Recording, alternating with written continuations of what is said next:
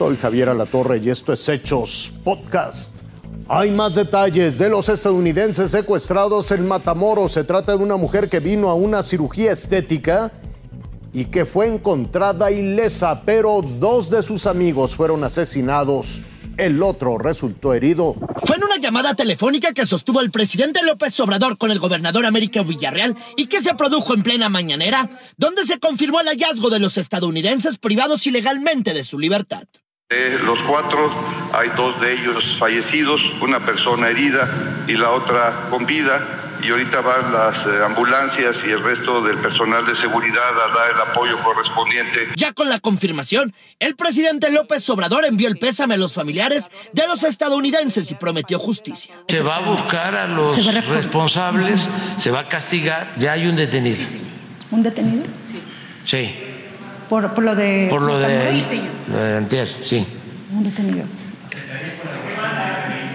Están trabajando los del FBI en coordinación con la Secretaría de Seguridad. Aunque descartó que su gobierno avale la intervención de fuerzas norteamericanas en el país y fustigó la cobertura mediática del país vecino. Todos los medios ¿no?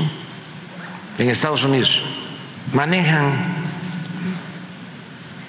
de manera amarillista la información.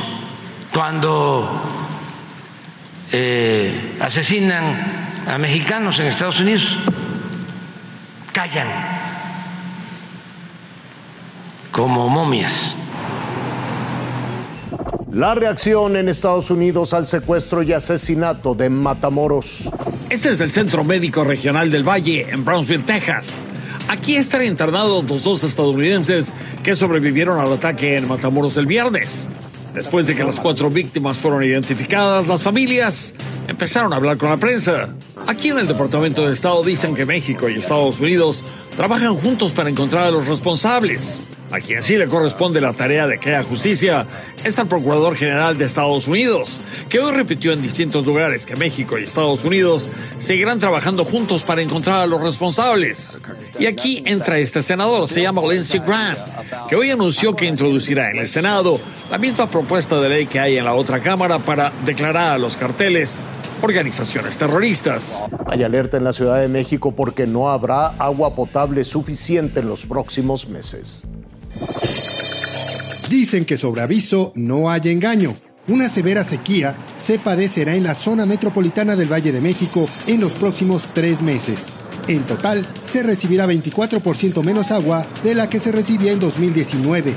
El culpable es el fenómeno climatológico denominado La Niña. Las alcaldías más afectadas en la capital serán Milpalta, Tláhuac, Xochimilco, Gustavo Amadero, Venustiano Carranza, Iztacalco, Tlalpan e Iztapalapa. Por cierto, en esta última demarcación, Iztapalapa, es donde más se padece en la capital del país de la falta de agua.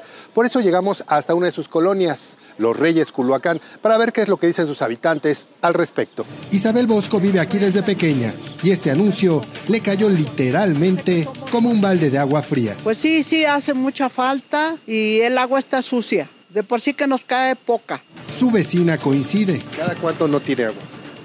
Pues en las mañanas cae un chorritito y en la noche sí cae bastante. Hay, hay días que no cae ni gota. Ante la advertencia del desabasto de agua se lanzó un llamado de conciencia a la ciudadanía. Lo que estamos pidiendo es a todos que nos ayuden a cuidar el agua, porque no hay más agua más que una cantidad de agua que está llegando a la ciudad. En este trimestre se destinarán 600 pipas que repartirán agua potable de forma gratuita a las colonias más afectadas. Y se pondrá a disposición de la ciudadanía el teléfono de Locatel 55 56 58 11 11 y el 0311 para denunciar problemas con el suministro.